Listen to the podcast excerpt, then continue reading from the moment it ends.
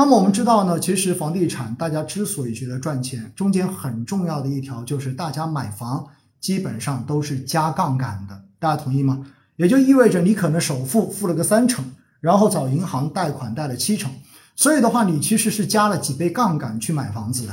哪怕现在不管怎么样的调，可能你要四四成首付，或者是五成首付，甚至于到六成首付，甚至于七成首付，只要你不是全款买房，其实说到底你都是有加杠杆的。今天的话呢，我看到哈，在很多场合有很多人就问我说：“老师，你今天晚上要讲房地产市场跟股票市场，那你一直都忽略了一个东西，那房子之所以赚钱，是因为大家都加了杠杆。那按照这种说法，是不是意味着以后进股市？”买基金也应该要借钱加杠杆才是对的。我后来给他回的就是呢，你只想到了加杠杆赚钱赚得很爽，但是你却没有想过，如果发生了风险之后，那么加杠杆的会死得更快。为什么？因为二零一五年的股灾就是前车之鉴。那房地产为什么加杠杆？大家的感觉比较好呢？因为很简单，在过去的这十五年到二十年。中国的房地产市场出现了爆发性的增长，所以在这样的情况之下，我们所看到的就是，因为在过去的这十几二十年，中国的房价确实就没有跌过，没有跌过，意味着房子一直都是处在牛市，一直都是在稳定的在往上涨。所以在这样的环境之中，你加杠杆，在最早的时候一笔买入，而且是加杠杆一笔买入，肯定你赚钱的效应是最好的，这一点是不容置疑的哈。一定是这样的结果的，也就意味着，其实中国的房地产之所以大家觉得加杠杆很爽，是因为它没有出现什么大的波动，几乎没有出现往下的波动。所以在这样的情况之下呢，你会觉得加杠杆当然很爽。但是回过头来，大家回想一下，在七月份、六月份的时候，当时郭主席说了一句话，说赌房价永远不会、永远不会下跌的人，必将。未来付出惨重的代价，其实这是一种警告，这真的是一种警告。而岳阳出台这样子的文件，限制开发商以太低的价格卖房，在某种程度上面已经体现了三四线城市在房地产保房价这个问题上面现在所遇到的窘境。因此呢，其实中国的房地产哈，我要给大家看一个数据哈，你如果真正的去比较，在过去的这。二十年就是从一九九九年到二零一九年这二十年，如果你一直持有的话，那么按照全国房屋平均销售价格的这一个上涨的幅度，我们来算一下房地产在过去二十年总共的话能够带来的收益是多少。然后呢，我们也看一看，就是普通的股票型基金在同期收益会去到多少。然后包括上证综指，包括深成指，大概有涨多少？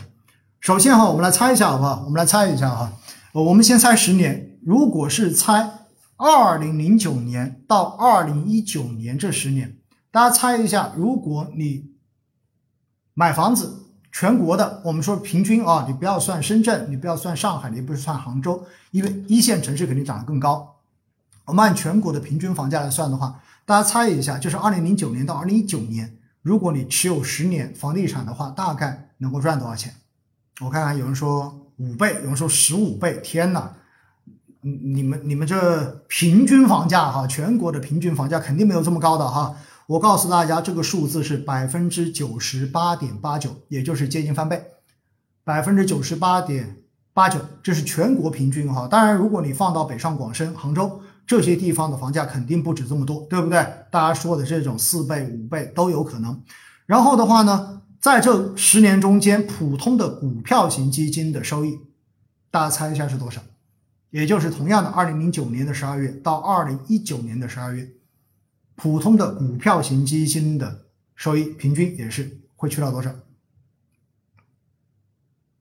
没有那么高哈，没有那么高哈，比房地产要低。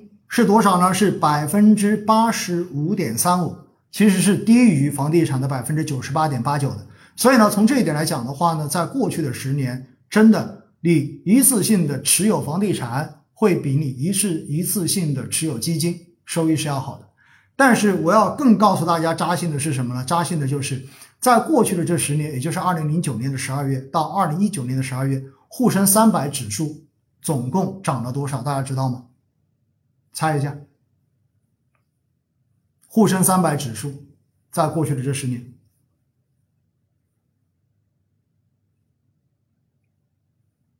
百分之四十五十。我告诉大家，沪深三百指数只涨了百分之七点五二而已。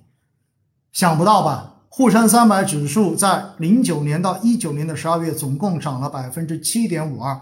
当然，在去年沪深三百指数是涨得不错的，对不对？然后上证综指这就更扎心了。上证综指在同一个区间，二零零九年的十二月到二零一九年的十二月，然后是下跌了百分之十一点二三，百分之十一点二三。而深成指是下跌了百分之二十九点九七，所以大家看到没有？实际上，在过去，也就是零九年到一九年这十年中间，你发现买房子是最佳的选择。尤其是刚才还有人在说房子是加了杠杆的，我刚才一开始就说了杠杆的问题，对不对？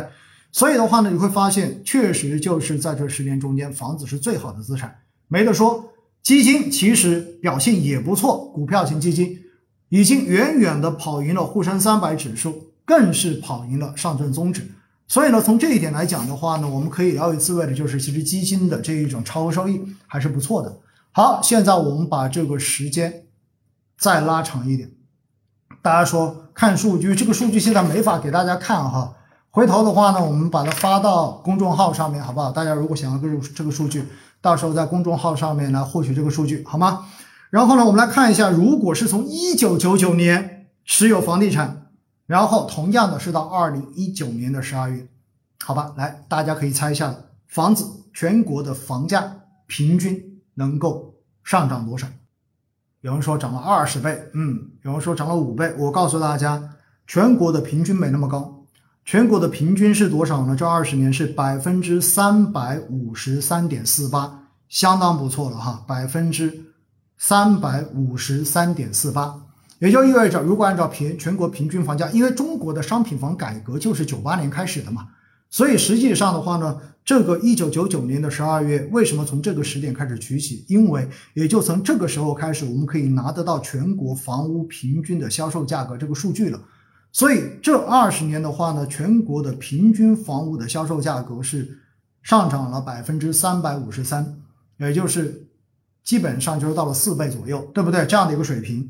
但是呢，如果我们看普通的股票型基金，因为从有数据的这一个时间开始取起呢，我们取到的是二零零三年的十二月三十一号，也就意味着二零零三年十二月三十一号到二零一九年的十二月，大家可以猜一下，普通的股票型基金平均的累计收益达到了多少？累计是上涨了百分之七百九十五点六六，七百九十五点六六。所以实际上你会发现，如果拉长到二十年的数据来看的话，股票型基金的整体的平均收益是高于房地产的。而与此同时，同一个区间，沪深三百指数从可取的这个时间开始，从二零零二年的一月四号开始算呢，整体在这个区间是上涨了百分之一百九十点八三，赶不上房地产。而上证综指是上涨了百分之九十八点四六，比不上沪深三百。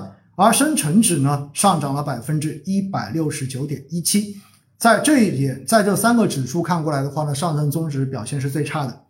所以呢，实际上我们会发现哈，有很多的数据会跟我们的认知相对而言出现偏差。但是房地产的情况是在于什么？在于各个地方的这一个差距将会非常非常的大。因为实际上，对于房地产投资来说，决定着房价是否有空间，其实最重要的只有一个要素，这个要素就是地段。